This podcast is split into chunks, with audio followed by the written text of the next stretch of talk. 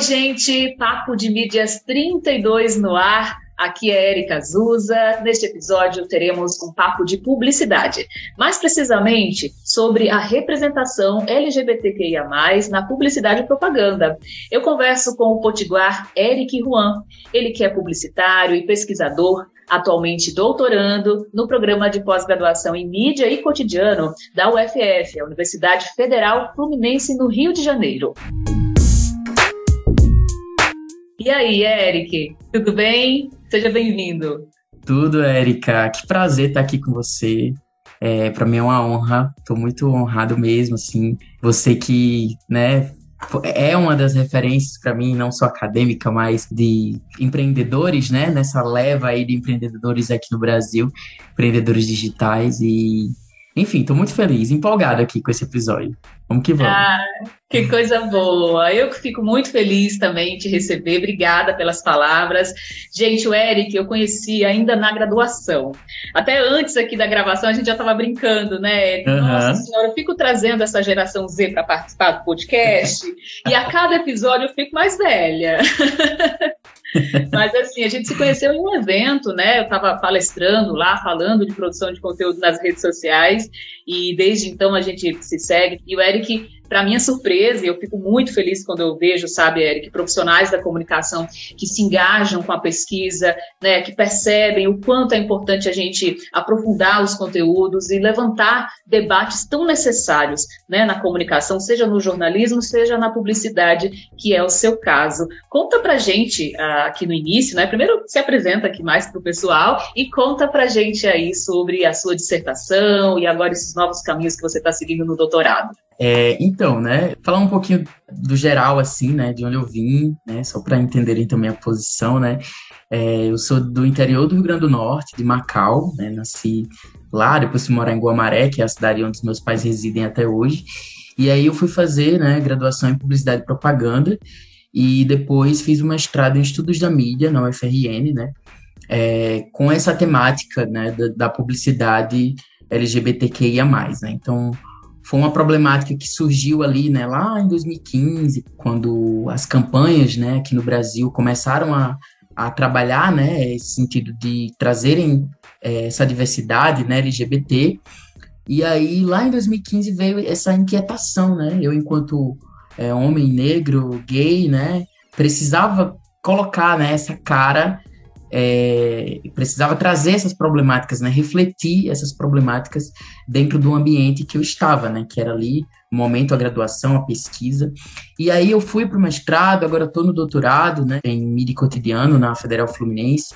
Atualmente eu moro em São Paulo, aqui trabalho, né, como com publicidade, trabalho na área de mídia e performance dentro de uma agência de publicidade.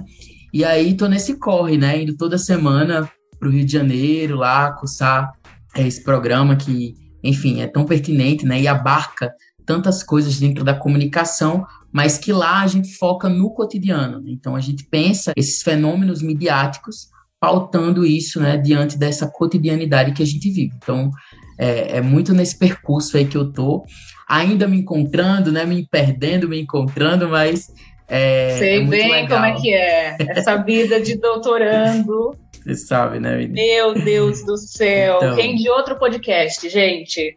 É, é não, não é fácil, não é fácil. Não é fácil. Eu e o Eric tava aqui exatamente chorando, né, as pitangas antes de começar o, o, podcast, assim, contando das dores e tudo mais de ser pesquisador no Brasil, mas que ao mesmo tempo, né, Eric, é algo que vem do coração e aí a gente acaba levando à frente porque trabalha demais a pesquisa e, e faz sentido essa descoberta, né? É um espaço que muitas vezes a gente tem muito mais perguntas do que respostas respostas. Exatamente. E é. é isso que é legal, né? É perguntar. Que quando a gente pergunta, a gente foge da alienação, né? Então, isso. esses questionamentos, até falando do que eu estava falando lá de 2015, né? Quando eu comecei a. É, 2015, 2016, quando eu comecei a problematizar essas questões da publicidade é, que tratava essa diversidade, foi exatamente através das perguntas, né? Desses questionamentos. E aí foram questionamentos que hoje me trouxeram para para esse novo lugar, né? Sair do meu estado, vir, né, até São Paulo, depois tá fazendo uma pós-graduação, né, no Rio de Janeiro. Então isso foi para mim são barreiras, né, que a educação foi me trazendo, né, e me levando aí através desses questionamentos. Né? Então é importante se questionar, né? Muito, demais, demais. Inclusive, Eric, é, no seu perfil aqui do Instagram, né, tem uma frase lá que eu acho que. Gente, vocês escutaram o Galo? Prestem atenção, nós estamos aqui numa fazendinha. Daqui a então... pouquinho ele vai cantar de novo. Não tem jeito, gente. Esse galo, ele de vez em quando, viu, Eric, ele participa da gravação. O galo, já pegando o gancho, já que a gente tá falando de publicidade, é um dos símbolos da publicidade, viu? Então, Olha! Acho que é, ele tá querendo se mostrar. Então, pronto, já temos uma nova coincidência aqui, não é mesmo? Então, então, Vou explicar a coincidência. É, essa semana eu estava ministrando um curso, né? Quero até mandar um beijo aqui, um abraço para todos os participantes do curso Criação e Produção de Podcasts. E essa situação de ter ruídos e tudo mais foi um dos exemplos que nós colocamos lá no curso, né? E aí aqui no podcast da Papo de Mídias já teve uma situação da gente estar tá conversando, estar tá conversando com, com uma amiga, jornalista, assessora de comunicação, Fernanda Pereira. Um beijo, Fernanda. E aí quando a Fernanda foi contar para a gente sobre as experiências dela no Carnaval carnaval, no Galo da Madrugada, o Galo começou a cantar. Olha aí. Então, assim, parecia, parecia até que foi tudo combinado.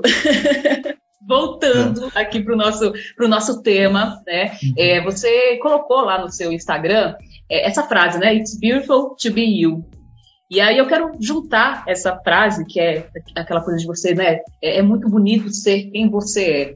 Né? E a gente sabe o quanto para muitos LGBTs ainda é difícil reconhecer isso socialmente. Né? Por mais que já tenha aí diversos direitos garantidos, mas ainda existe, por outro lado, muito preconceito, muita violência, muitas situações complicadas que, na minha opinião, a mídia, de certa forma, também tem o seu papel né, nesse processo de representação hum. e de naturalização mesmo da presença dos LGBTs na sociedade. Então, conta pra gente um pouco da sua pesquisa, né, da sua dissertação, de resultados que você chegou e o que, que mudou de lá para cá. Eu sei que é, é, muito tempo, né, se a gente for pensar 2015, 2016 até hoje, 2022, mas como você percebe é, essa mudança e se houve essa mudança?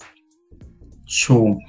É assim, Erika, na verdade, falando um pouco do que você falou, né, sobre essa descrição do meu Instagram, é, até para eu lembro que na nossa primeira, no nosso primeiro contato, né, esse retorno, fazia muitos anos que a gente não se via, e aí você falou, nossa, você estava sumida, a gente, né, nunca mais a gente tinha conversado, e foi exatamente esse processo de ocultação, né, meu Instagram, ele era privado, e agora eu abri esse ano, eu falei, ah, vou colocar ele para o mundo, né, e aí pode ser muito futilidade, você que está ouvindo aí falar, ah, mas que besteira, um Instagram privado, Instagram aberto, que, qual a diferença tem isso, né?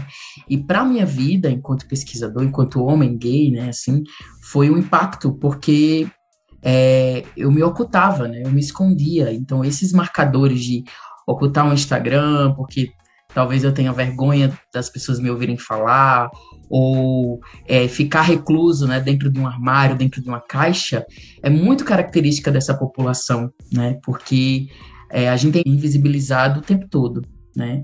E aí eu ainda estou numa situação de privilégio, porque é, eu sou cis, né? Assim, eu tenho todo um estereótipo ainda masculino.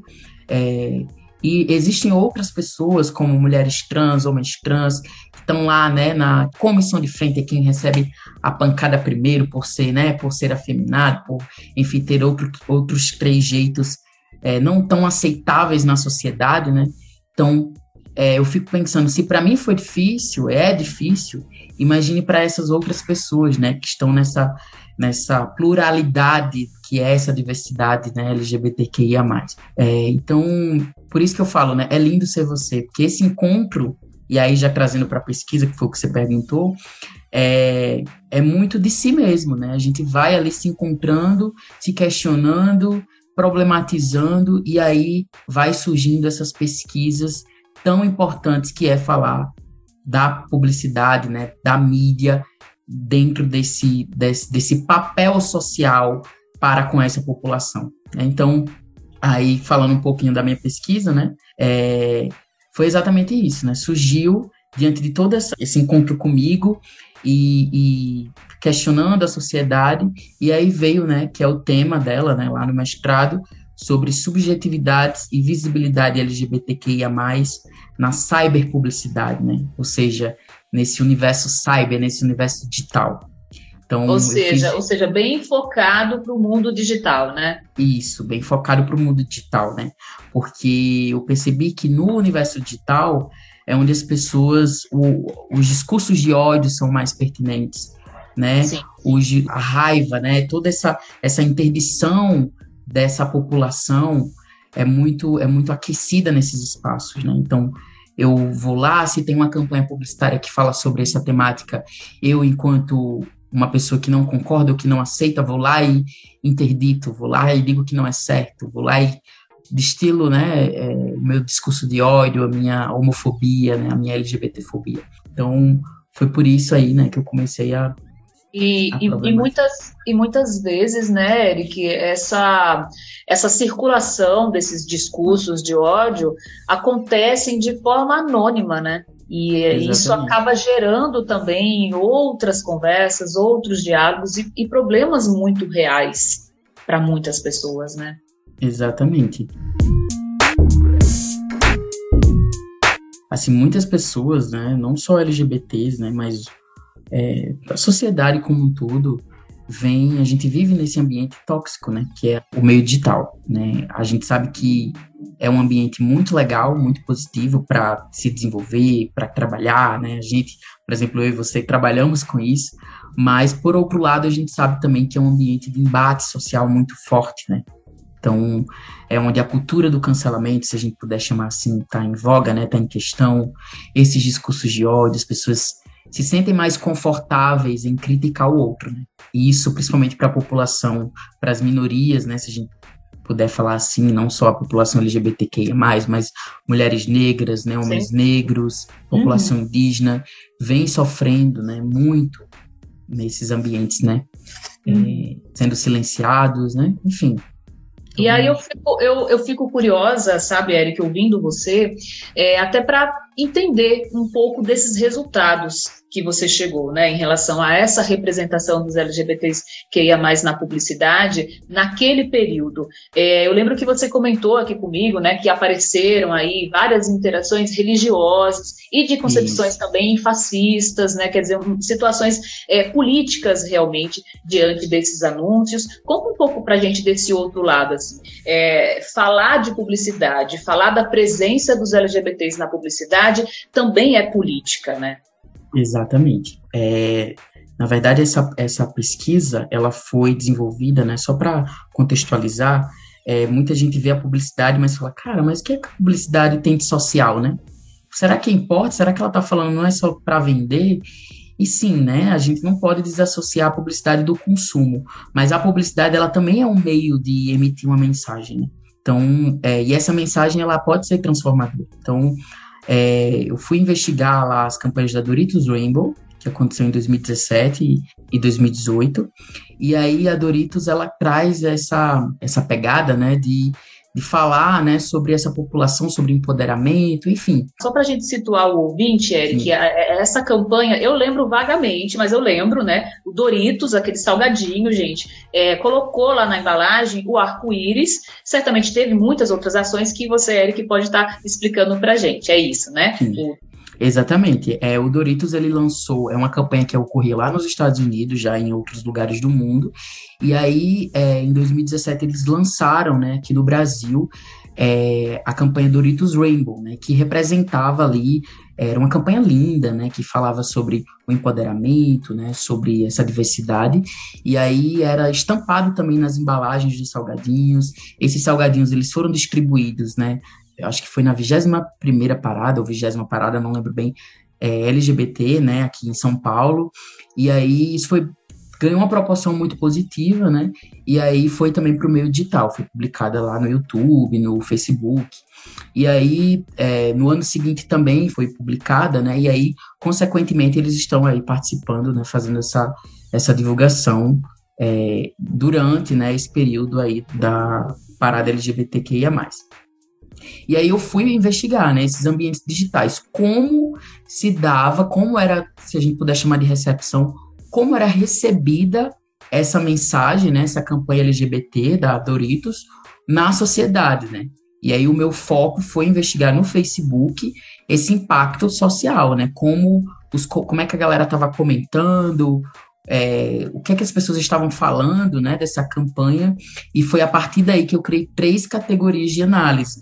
Eu identifiquei, né, é, claro, embarcado aí com várias metodologias é, dos estudos da mídia, eu investiguei como se dava essa, essa produção de sentido, né, a partir do sujeito. Então, como essa população recebia essa mensagem. E aí foi que surgiram é, os discursos familiares e cristão, né, na sua maioria ali, religioso, o discurso também LGBTQIA+, de representação, ou seja, as pessoas que se viam representadas pelaquela mensagem, e o discurso do consumo, né? Onde as pessoas iam lá e falavam, ah, mas eu, eu mesmo sendo LGBT, aquilo aí não me representa porque vocês estão só preocupados em vender, né? Vocês não estão preocupados em me representar. E aí vinham questionamentos como, ah, Doritos, por que, que vocês só lançam, né, só falam da gente, né, dessa população é, exatamente no período do mês da diversidade, né? Por que, que vocês não, não veiculam essa campanha no ano todo? Porque não tem. Que é ali o mês de junho, né? Só para também situar, mês de junho. Qual é o dia? O dia do orgulho é dia 28? Isso, dia Acho 28. que é dia 28, né? Dia 28. E aí, no mês de junho, geralmente tem todas as ações aí, várias marcas, né, em relação ao público LGBT. E, e é curioso porque até quando eu estava fazendo o planejamento aqui da quarta temporada, né, do podcast, a princípio o podcast iria começar em junho, Eric. E aí Sim. eu tinha colocado, né, Sá, vou fazer algum episódio com foco né, na comunidade LGBT. E aí não deu certo da gente começar em junho e tudo, e eu pensei, poxa, por que não? Por que não continuar com o assunto? São temáticas que precisam ser debatidas independente do mês, não é verdade? Eu acho que esse Exatamente. processo de, de, naturalização ele tem que partir disso daí também. Exatamente. Curiosamente, assim, pensando nessa ação do Doritos, eu lembrei agora de uma ação que aconteceu esse ano, que eu, você deve ter acompanhado, que foi da TIM, né? A Team Brasil fez um trabalho incrível esse ano, com documentários, com, com vários reels, enfim, deu visibilidade para muitas pessoas é, lá no, no, Instagram, no YouTube, e me chamou bastante atenção. Foi até um case que eu cheguei a citar já em sala de aula. Quem quiser conhecer, vai lá no, no arroba da Team Brasil, tem muitos materiais, inclusive no YouTube também, eles lançaram um documentário com foco em inclusão social, inclusão do público LGBT, eu achei bem interessante. Sim, muito legal. Assim, há uma onda, né, aí, várias marcas. Eu, até o que também eu trouxe na dissertação, que a gente chama de pink money, né? É, houve aí é, um, esse boom, né, nessa última década, de onde as marcas se atentaram para a diversidade, né?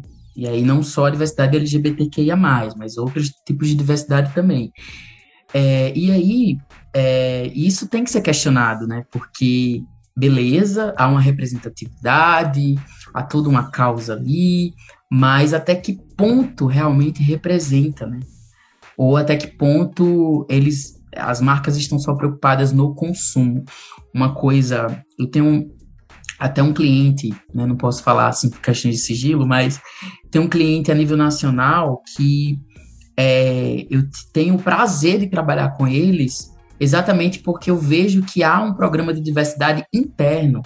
Então, eles falam de negritude, eles falam de comunidade afro nas redes sociais, mas se você olha para dentro do corporativo, né, da, das pessoas que estão lá dentro, também há essa diversidade, né? Há pessoas negras em cargos sociais, né, ali transformando ali, né, o, o, o ambiente corporativo, em cargos é até de liderança, né?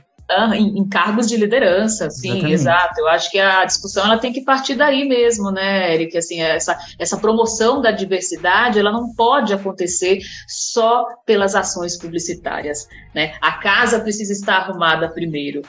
É, não adianta você simplesmente discutir, mas e aí? E na sua empresa? E na sua equipe? Será que existe espaço de diálogos? Será que essas pessoas têm voz né, no momento de decisão? Então é, é algo ainda bastante é, complexo. Né? Eu, eu, uhum. sempre gosto de dizer que é fácil de entender, mas é difícil de se aplicar ainda. Né? Não deveria Exatamente. mais ser, ainda é. E aí por isso que a gente precisa estar falando sobre isso e incentivando as pessoas a estarem também discutindo. Você ouvinte que está aqui com a gente até agora, coloca lá nos comentários o que, que você acha né, sobre essa discussão.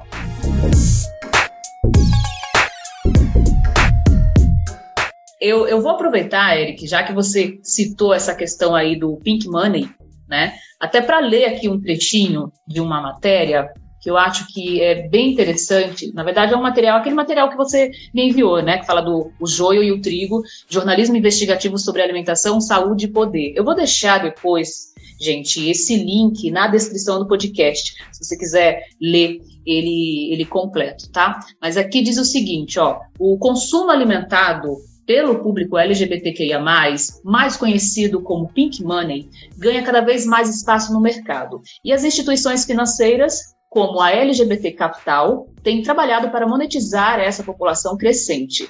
Com sede no Reino Unido, a gestora de capital gera dados sobre esse mercado consumidor, além de assessorar a gestão de investimentos para a própria comunidade, para empresas que desejam consolidar seu perfil dentro da diversidade e inclusão LGBT.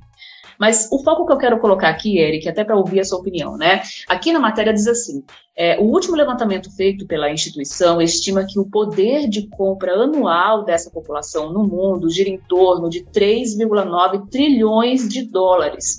Só no Brasil, esse valor é de 96 bilhões de dólares, mostra o documento. Ou seja, a gente tem, de um lado, uma publicidade crescente né, que foca também nesse público LGBT, na comunidade LGBT, e por outro lado a gente tem esse contexto do pink money, que talvez seja algo que também leve muitas marcas a fazerem isso sem fazer essa mudança interna.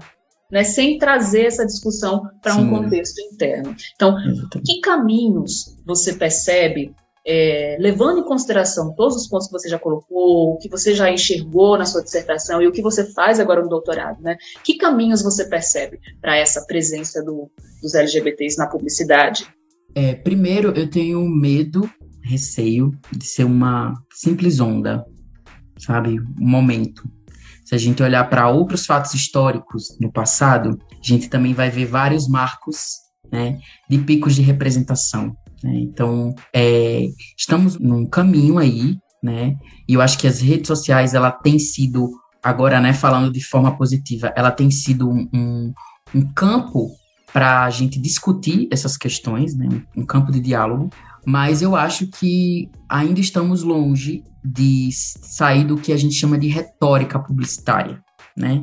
Que é esse discurso que se apropria para vender. É igual discurso político né?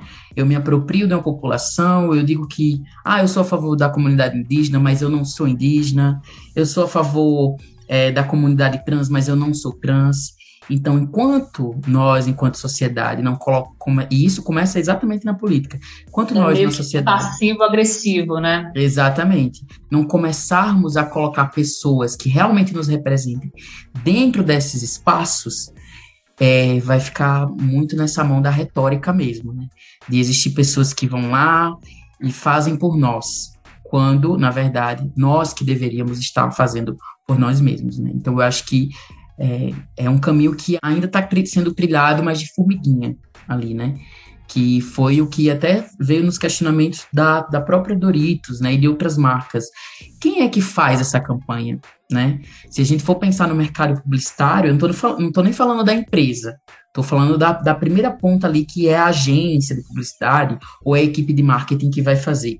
Quem compõe essa equipe? Né? Quem é que está criando essa comunicação? Que às vezes a ideia vem de uma pessoa LGBT, mas que todo o corpo né, de profissionais não entendem a fundo a causa, né? E aí, por isso que eu falo, é algo que a gente precisa estar nesses espaços, a gente precisa ocupar. Quando a gente ocupar, né, de forma é, massiva, eu digo até, né, já que a gente tem tantas pessoas para consumir, né, tem tanta diversidade no Brasil e no mundo, a gente precisa também colocar essas pessoas dentro desses espaços. Né? É, a, é o que eu falo, né, a diversidade transforma. É, porque através da diversidade a gente aprende, né? A gente sai da nossa zona de conforto, a gente compartilha, né, ali as experiências, o que tem de novo. Então, acho que a diversidade é, é o caminho. E tem também a questão da diversidade de idade também é, de, Sim, gerações. Também, de gerações. Também faz, é, faz muita diferença. Você ter pessoas na sua equipe, pessoas bem mais novas, pessoas mais velhas, você consegue ter aí um, um caldeirão muito melhor de discussões e consegue atingir mais pessoas né, nessas discussões. É, Eric, tem um outro ponto que eu até tinha anotado aqui também para a gente conversar. É, eu estava escutando um podcast outro dia, inclusive eu vou indicar ele aqui na nossa Dicas da Papo daqui a pouquinho, que a deputada estadual lá de São Paulo, né, a Érica Mulanguinho, disse uma frase que ficou muito marcante para mim. Né? Ela citou que a identidade é registro, né? é história.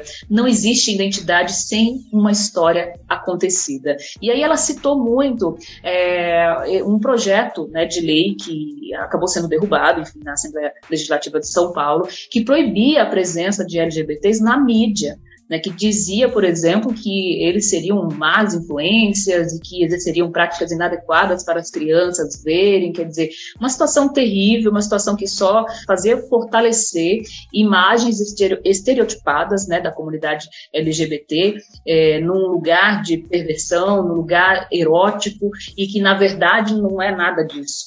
Né? Inclusive, das, um dos pontos que ela coloca no podcast é exatamente o fato de que você precisa é, incentivar os seus amigos LGBTs a publicarem é, conteúdos que demonstram que tá tudo bem, você vive em família, você tem filhos, você, você vive como uma, qualquer outra pessoa, não existe diferença nesse sentido.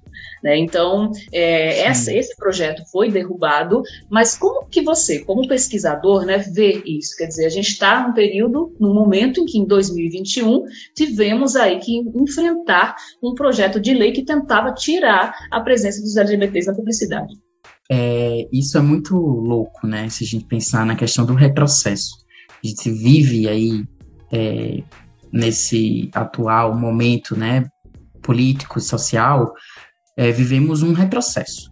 Então, não só as questões é, do que a gente está tratando aqui, mas vários outros retrocessos. Não, né, não vamos ficar aqui listando, porque tem muita coisa.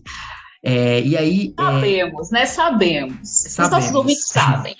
mas do que você está falando, né? Que foi uma emenda aí da Janaína Pascoal com a Marta Costa, né, quando tentou, né, violar essas deputadas, né, que tentaram essa violação, né, contra pessoas LGBTQIA+, né, de tirarem essa representação na publicidade, e isso também não é de hoje, tá? Isso aconteceu agora, no ano de 2021, mas lá em 2015, eu lembro que quando veio aí o, o primeiro beijo, né, LGBT, ou a primeira campanha, na verdade, que falava sobre os namorados né, que foi até Bill Boticário, na época foi um boom, assim, no, no, universo, não só publicitário, mas na sociedade.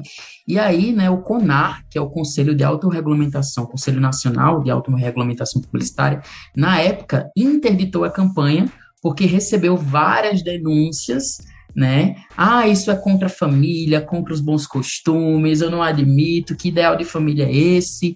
né? Então perceba como a publicidade ela desperta isso, né? O, o papel disso, assim, da, da, importância dela. Mas por outro lado, como estamos, né, nessa pauta social que é, é boicotar ou derrotar, violar tudo aquilo que é fora, né, do convencional, né? Mas e o que é convencional, né? É o que a deputada Érica Mulanguinho vem questionando, né? é, a nossa força enquanto existir, né? O nosso dever de existir. Então, ela, enquanto mulher trans é, e tantas outras da população, é, o que a gente quer é existir. Então, é, o que há de mais numa campanha publicitária, né? É, né, o que há de mais em um beijo, em um andar de mão, em um abraço. Então, enfim, isso é, é muito característico dessa sociedade conservadora né, que está muitas vezes embarcado através de um discurso bíblico, através de um discurso cristão, né, familiar, né, e o, e o ideal de familiar, né, que é esse ideal pra, para essas pessoas que pensam dessa forma, é o ideal binário, né, homem e mulher, né, padronizado.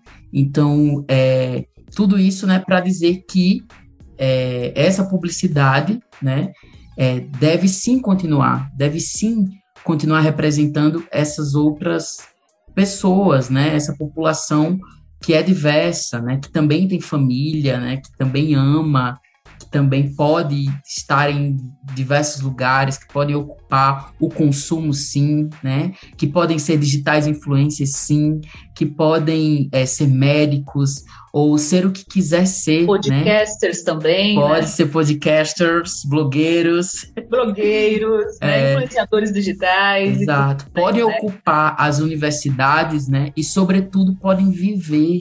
Né? Estimativa de pessoas trans, por exemplo, é até 35 anos no Brasil. Então, as pessoas morrem, né? o índice de violência é altíssimo. Só em 2021 foram mais de 300 mortes LGBTs no Brasil, né?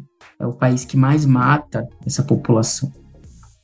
Eu acho que só, só esse dado que você colocou aí já demonstra, né, Eric, o quanto é importante a gente discutir, a gente colocar realmente esse assunto na roda, né, no papo, para a gente poder ter essas, essas informações e entender que é, tá tudo bem, né? A gente precisa respeitar as outras pessoas. Eu acho que é muito difícil você também colocar isso em discussão na família, né? Nem sempre a família compreende, tem essa dificuldade. Eu acho que é bacana a gente lembrar aqui também é, uma frase que está lá né, no artigo 1 da Declaração Universal dos Direitos Humanos, até deixei anotadinho aqui para comentar, que diz assim: todos os seres humanos nascem livres e iguais em dignidade e em direitos. Então, eu acho que a gente está vivendo esse momento que a gente precisa sim fortalecer essa afirmação.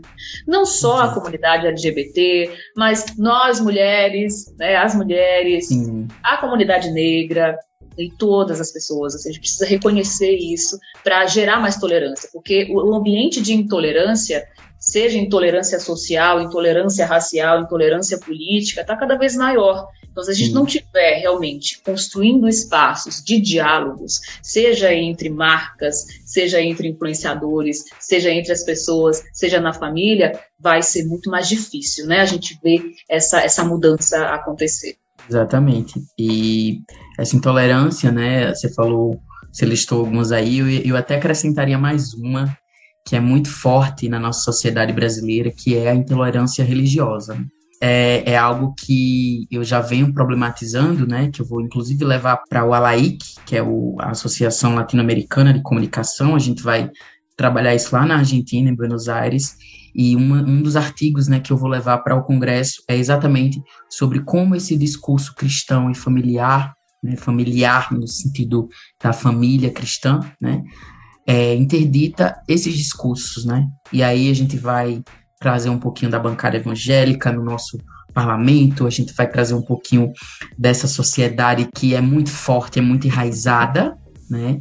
Mas que violam outros tipos de população e outras sociedades, como né, nós LGBTs, né? Então, hum. é, é uma das intolerâncias essa, aí. É, essa apresentação vai ser quando? Vai estar disponível online? Então, ainda vai ser lançado, né? A gente vai, eu vou para Buenos Aires agora dia 26 de setembro. E é, depois que acontecer né, lá a conferência, que a gente vai lançar o, o artigo, né? Mas vai ser bem legal, bem, bem assim que saiu, eu dou um help aí. Avisa, um help. avisa sim que a gente divulga, divulga lá no site. Inclusive, ouvintes queridos, quem ainda não acessou, não conhece o nosso novo site, no, novo, a nova casinha, viu, Eric, da Papo de Mídias. Vai lá, acessa papodemídias.com, avisa pra gente, Eric, com certeza temos assim toda a disposição para estar tá divulgando e colocando isso daí no ar, com certeza. Bom, para a gente concluir essa etapa aqui do, do pod, é, conta para as pessoas também como, se alguém quiser, né, assim, ler mais profundamente lá a dissertação, ela está disponível em algum espaço, em algum site? Isso. A dissertação ela está no repositório da UFRN, né, um link online, chama-se Subjetividades e Visibilidade LGBTQIA+, na Saber Publicidade, uma análise do discurso nos comentários publicados nas campanhas de Doritos Rainbow no Facebook. É bem Maravilha. grande. Quem foi seu orientador? Professor Josenildo Soares. Ah, professor Josenildo, um abraço, ah, professor, maravilhoso. Ele mesmo. E lá a gente trabalhou exatamente essas questões, né? Do, é, fui dentro do, de uma linha de pesquisa chamada Produção de Sentido, né? Sim. No programa de estudos da mídia, que está ali no no Centro de Ciências Humanas, né, de Letras e Artes da UFRN. Então, vão lá, gente, leiam, porque é produção acadêmica, é conhecimento, né? É, tem muita coisa para aprender e também eu acabo aprendendo, né, com vocês ali nessa troca. Eu tô sempre também já puxando aí quem quiser me seguir nas redes sociais. Eric ah, Juan, com o bom de entrevistar, ó, o bom de entrevistar quem é da comunicação é que ele já vem assim com o pacote completo, entendeu? Já vem, ó, vamos abrir um parênteses aqui do marketing, entendeu? diz aí, Eric, diz seus arrobas todos para todo mundo acompanhar. Ai, meu Deus, eu comendo bola aqui, né? Mas é arroba Eric Juan com dois As, né? Eric com CK. E lá eu tô sempre postando também, dando dicas, não só sobre essas temáticas, né, mas sobre empreendedorismos, né, sobre essa vivência, essa vida louca aqui em São Paulo. Eita, então, você tá trabalhando aí? Atualmente tô, tô numa, numa empresa, é né, tá? mas tá uma loucura. mas tá legal, tá gostoso. Foi hoje eu reconheço que foi a melhor coisa que eu fiz na minha vida, foi ter mudado, né, não para sempre, assim, mas por um período para poder sacudir mesmo, ver novos propósitos, né? Ver novos, novos caminhos. Então, Sem é dúvida, sempre é bom, né? A gente aprende demais com essas experiências. Eu ainda tô aqui e lá, ainda tô Natal, São Paulo, né? Tô no doutorado na PUC, então é uma loucura também. Então, é, eu sei bem o que, que é isso. Assim. Quando a gente abraça a mudança, é, a gente descobre muitas coisas novas, né? Então é muito, é muito gostoso isso também dentro dessa vida de, de pesquisador, e eu acho que você está sentindo isso na pele agora também com, com o doutorado, né?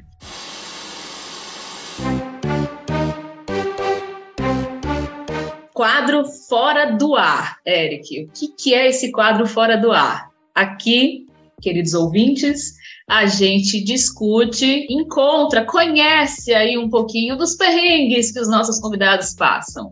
Conta pra gente, Eric, algum perrengue aí recente que você passou, que assim, estaria fora do ar, mas no podcast da Papo de Mídias vai estar no ar. Meu Deus, deixa eu lembrar aqui.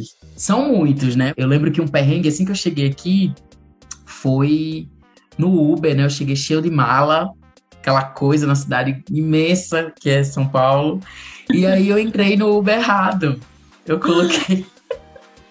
Mentira! Coloquei. Inclusive agradeço o Uber, porque foi ele que me salvou, assim. Olha só. Eu entrei lá dentro, coloquei todas as minhas malas, o carro começou a andar e falou: Ah, você é fulano? Eu falei, não.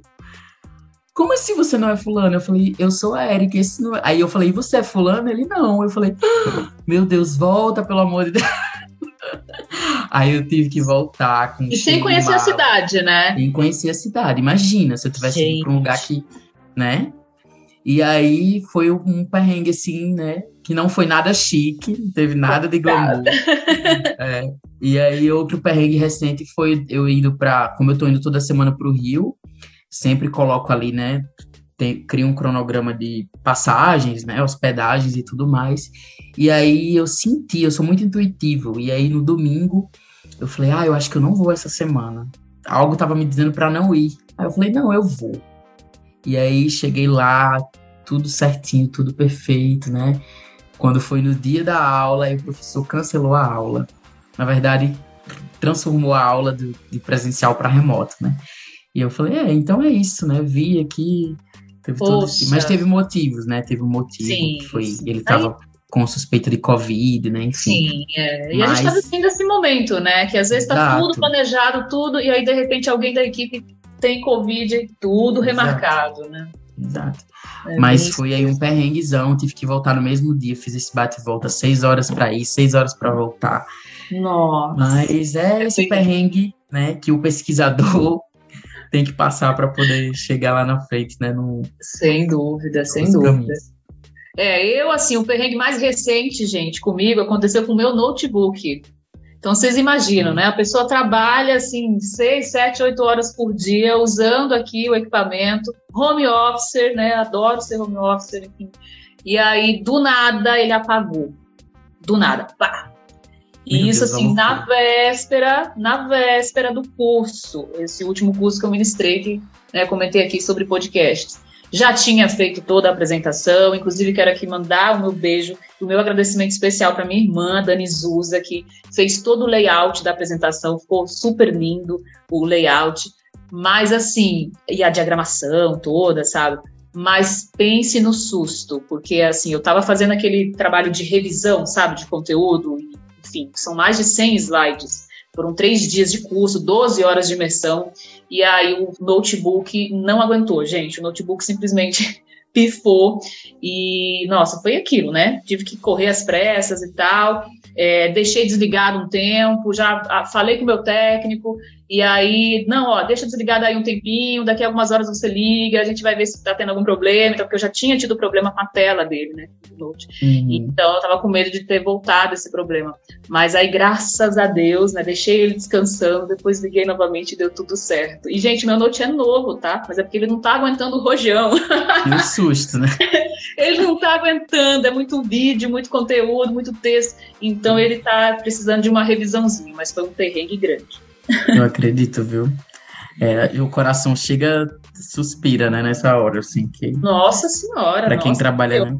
E eu com gravações marcadas também, tudo, então, é, para quem não tá, para quem tá chegando ao podcast Papo de Mídias agora, a, a várias edições aqui do podcast estão sendo realizadas é, de forma remota, né? Nós utilizamos aqui a plataforma Zoom para poder realizar as gravações, até porque os nossos convidados é de todo o Brasil, né? Olha que chique. chique, é chique. chique uma chique. honra, gente. É uma honra.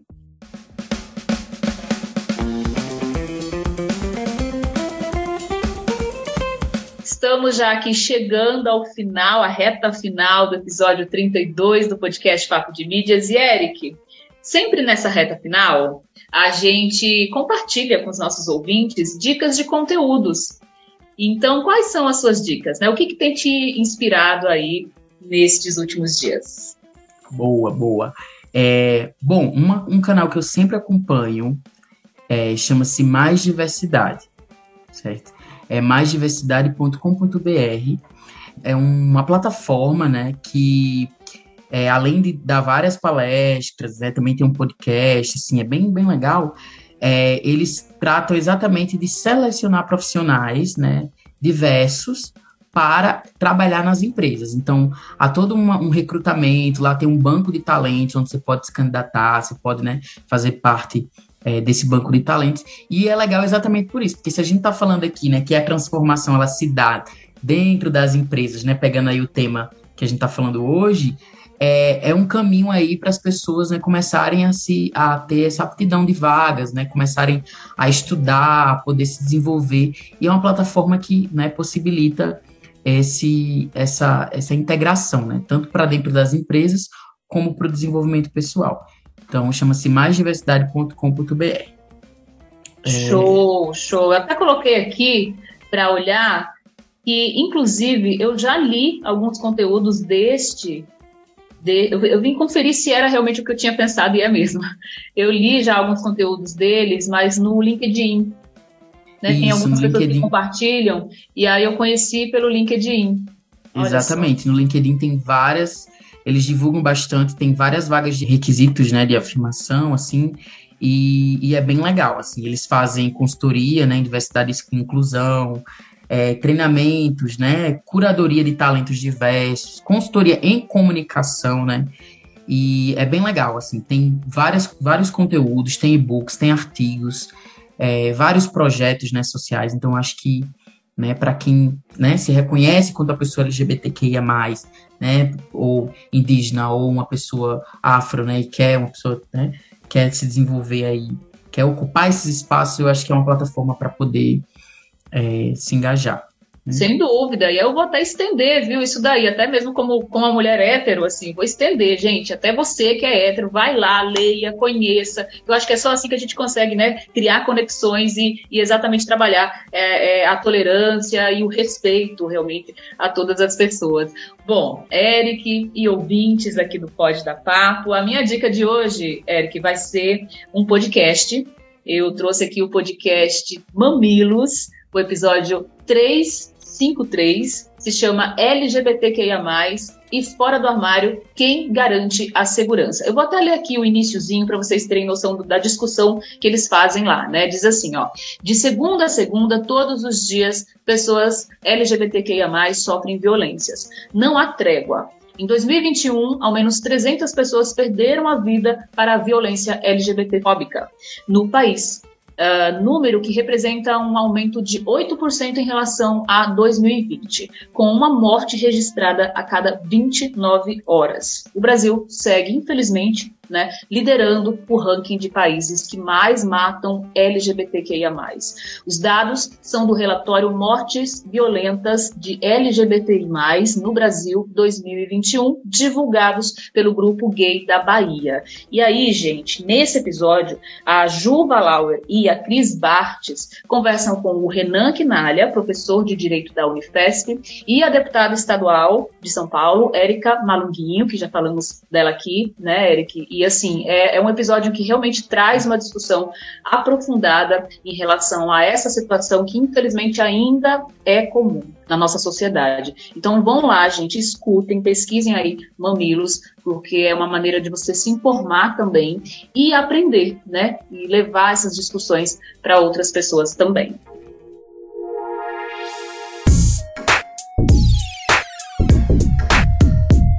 Eric, muito obrigada pela sua presença aqui. Acho que você trouxe realmente muitos insights, né? A gente é, precisa discutir, precisa falar sobre isso, e é muito bom quando a gente escuta alguém que tem um lugar de fala, né, para estar tá, é, é, discutindo, e no seu caso, né, tanto por ser gay, tanto por ser publicitário. Eu acho que você trouxe realmente para a gente aqui é, pensamentos muito pertinentes em relação a isso. Desejo para você muito sucesso nessa jornada do doutorado. É, não é uma jornada fácil, né? Assim, a gente está nessa batalha, vamos nos dar as mãos, assim que a gente vai conseguir concluir aí essa nossa tese. É uma jornada gigante, né? Mas parabéns aí pela sua dedicação. E a Papo de Mídia está aberta Sempre que tiver aí divulgações, pode contar comigo, pode contar com a Papo de Mídias, que a gente tem todo o carinho para poder estar tá levando, estar tá discutindo isso com os nossos ouvintes. Ah, Érica, eu que agradeço, assim, de coração. É, como eu falei lá no início, né, você é uma, uma das referências para mim, né, enquanto mulher empreendedora, né, enquanto, enquanto a pessoa da comunicação que é, faz esse, essa comunicação 360, né, que reconhece a importância do mercado, mas que também reconhece a importância da pesquisa, né, e você é uma profissional híbrida, isso me deixa muito, muito honrado mesmo, né, poder estar aqui com você nesse papo. E agradecer, né, por todo, toda essa troca e deixar um, para deixar um recado aqui para as pessoas que estão nos ouvindo, né, é, primeiro pedir para parar de nos matar, né, enquanto LGBTs. É, nós precisamos parar de morrer, nós precisamos de respeito, nós precisamos de é, direitos iguais, né? Eu acho que é esse o caminho. Então, existimos, estamos aí, estamos ocupando e vamos ocupar cada vez mais, né? Vamos é, ser sim doutores, ser sim mestres, doutoras, né? É, ser o que quisermos ser, então, é esse, esse apelo que eu queria fazer. E, e é isso, como você falou, a jornada da pesquisa é longa, estamos aí, ainda vamos encontrar bastante pelos percursos acadêmicos e do mercado aí também. É, então, brigadão, de coração. Maravilha, maravilha.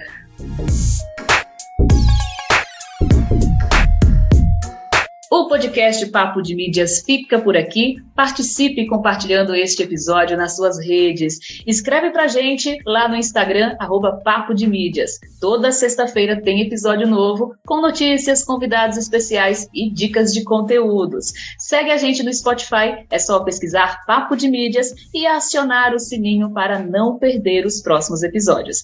Também estamos na Apple Podcasts, Google Podcasts, Deezer, Wrestle Amazon Music e Ola Podcasts. Este podcast é uma iniciativa da Papo de Mídias Comunicação Limitada. Estou na direção e apresentação, Érica Azusa, na edição de áudio e sonoplastia, Emanuel Santos, artes, Daniela Zusa e nova identidade visual, Marcone Varela. Gostou? Compartilha e até o próximo episódio.